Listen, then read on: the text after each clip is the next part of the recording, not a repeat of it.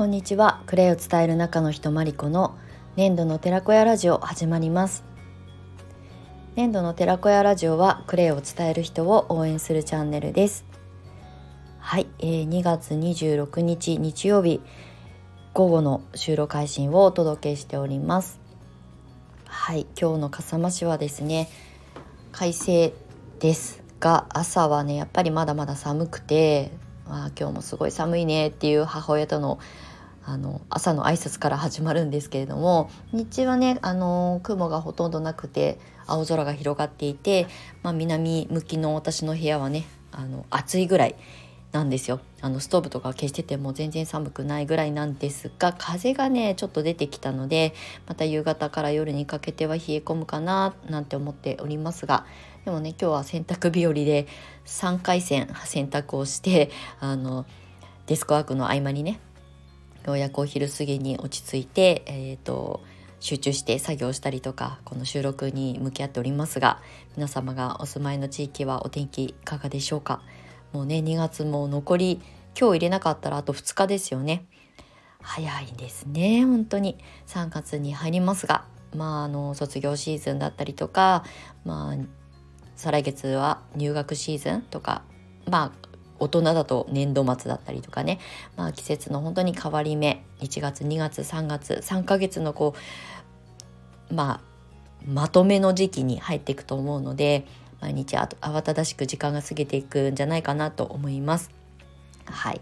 ただ今日はね日曜日ゆっくりされてる方もいると思うんですけれども、はい、素敵な日曜日をお過ごしください。はい。で昨日ですねちょっと今日雑談から入りたいんですけれども昨日あの私姪っ子が1人いるんですけど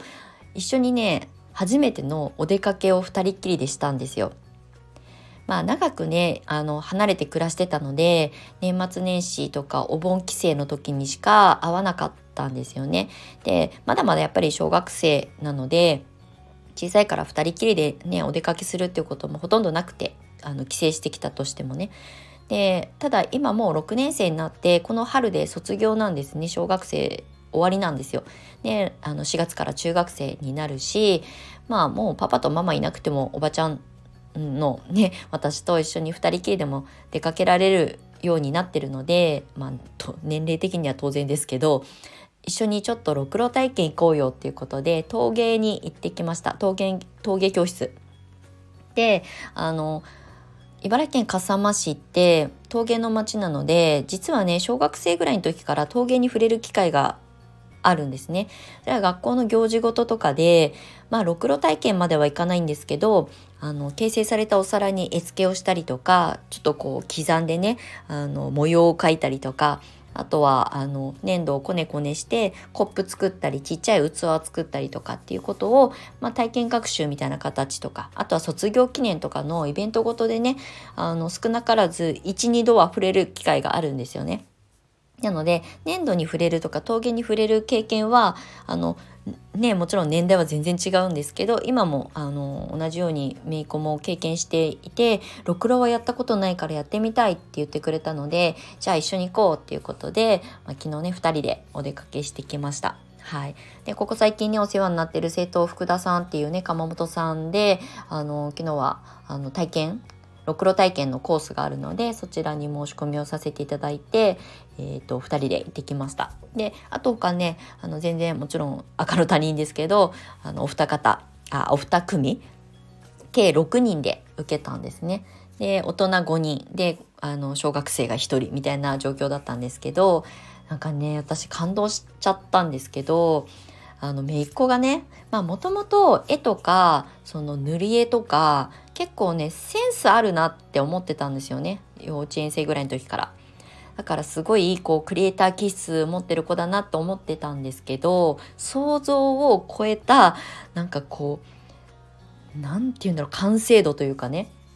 すごいクリエイティビティ爆発していてあとね子供ってすごいあの吸収力すごいんだなって思ったんですよ。あの最初にね陶芸の体験始める前ろくろをね初めてこう触れる前にあの鎌本さんのスタッフの方が陶芸家さんがあの一連の流れをね全部説明してくれて実演してくれるんですけど1回では絶対覚えられないですよね手順も。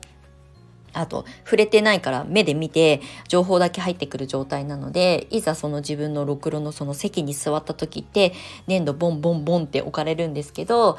じゃあ触ってみるところからこう大人はね躊躇するんですよね。なんかこう丸い状態の団子みたいな状態の粘土がボーンと置かれてどこから触っていいのか分かんないっていう状況からスタートするんですけど隣に座ってる姪っ子を見たらもう何の躊躇もなくパッて触って あの、すぐにはろくろを回さないんですけど手順的にね粘土をちょっとずつ丸くもうあの形成していかなきゃいけない手順があるのででもどんどんどんどんやっちゃうんですよ先に。でちゃんと話も聞いてたしあの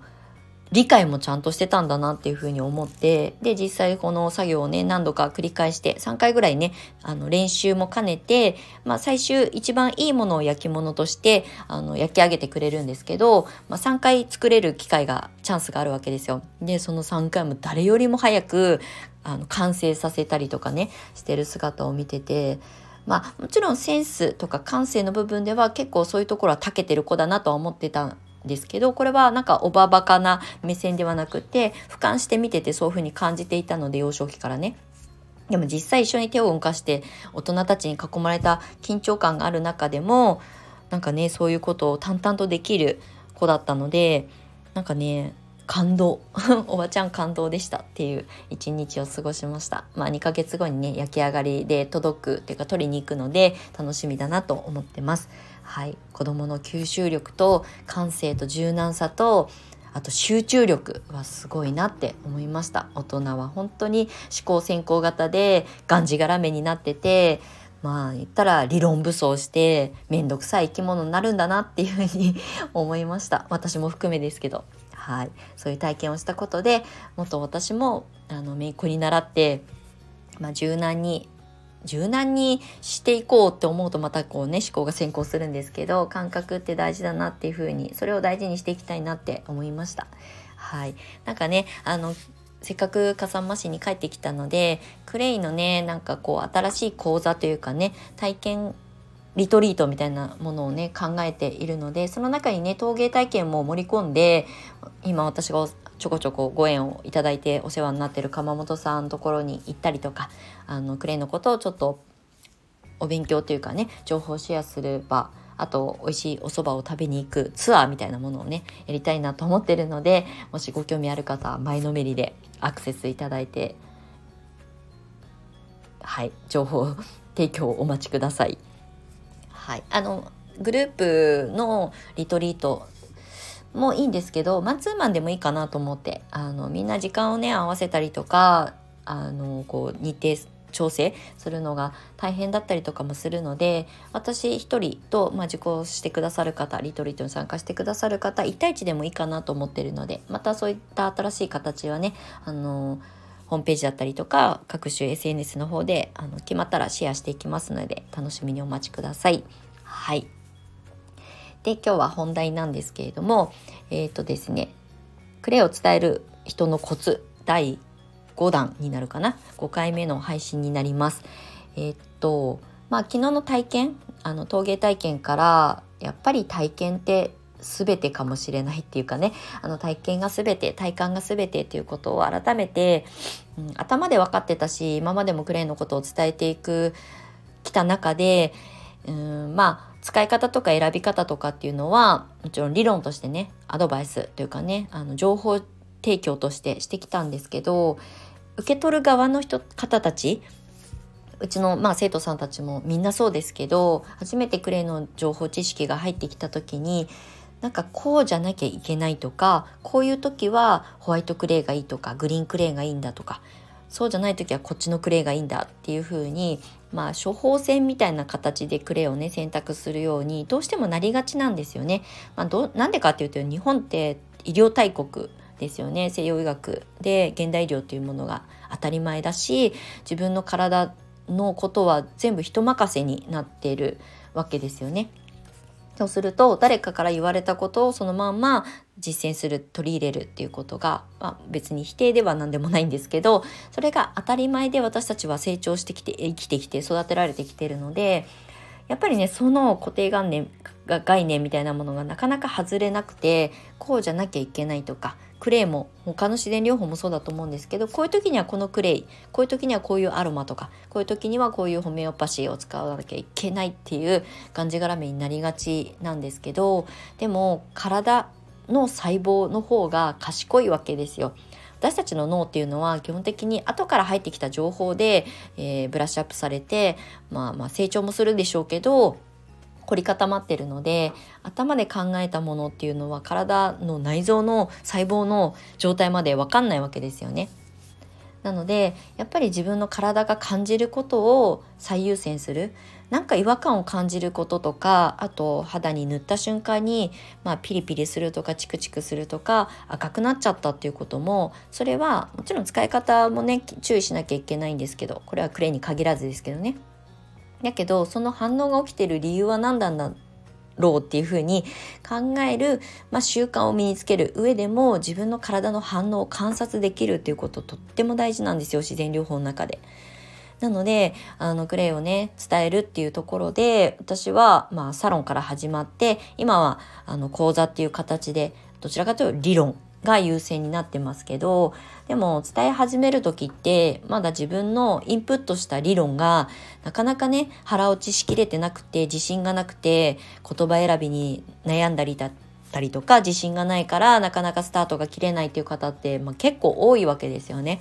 ただうん、まあそれは自分が勝手にあの思い込んでるだけでクレイはアロマもそうですけどハーブもそうですけどあの自然とその人に必要なものを働きとしてちゃんと体に起こしてくれるのでもう委ねることが一番なんですよね。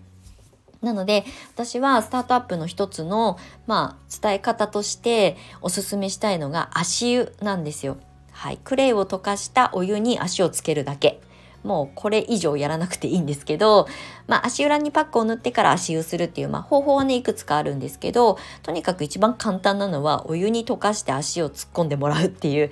であの説明っていうよりも体験してもらう体感してもらう。まあ気持ちいいっていう体感もそうだし温かいっていう体感もそうだしほっとするっていう体感も受けてくださる方があの得られるあの感覚でそれが正解であるっていうことですよね。でそこで、まあ、会話の中であの例えば使ったものがピンククレイだったりレッドクレイだったらね温かさをこう保持しやすいクレイですよっていう説明をちょっとあの付け添えてあげるだけでもすごく説得力につながると思うんですよね。なのでクレイのもちろんペーストを作って歯磨き粉を作ってクレイってねっていう説明から入るワークショップの形も当然あの素晴らしい活動方法なんですけどまずは本当に相手に委ねてみるといいと思います。あの受けてくださる足を受けてくださる方にもうとにかくしのごの言わずに足突っ込んでっていう状態を作ってで気持ちいいっていう体感からクレイってねいろんな種類のクレイがあるけどこれってどうなのって質問をしてくださるとそこに答えていくっていうまあ受動的ではあるんですけどでもねそれですごく自分が学んだことがちゃんとアウトプットできるかどうかっていう、まあ、あの修行にもつながるわけですよね。修行というかこう現場を経験を積み上げるっていう意味での修行ですけど。なので一生懸命レジュメを作ってあの完成形を目指す前にまずはあの身内というかね身の回りにいる大切な家族だったりとかあとお友達の協力を得てその足湯体験会とかから始めるといいですよっていうのをね私もスタートアップで生徒さんたちにアドバイスする時によくお話しします。はい、だってお湯にさクレイを溶かして足をつけてもらうだけなんですよ。でこう座ってまあ足湯ねカフェじゃなくても足湯っていろんなとこに温泉地とかあるじゃないですか。あんな感覚であそこに理論ないですよね。効果効能はねあのお湯のね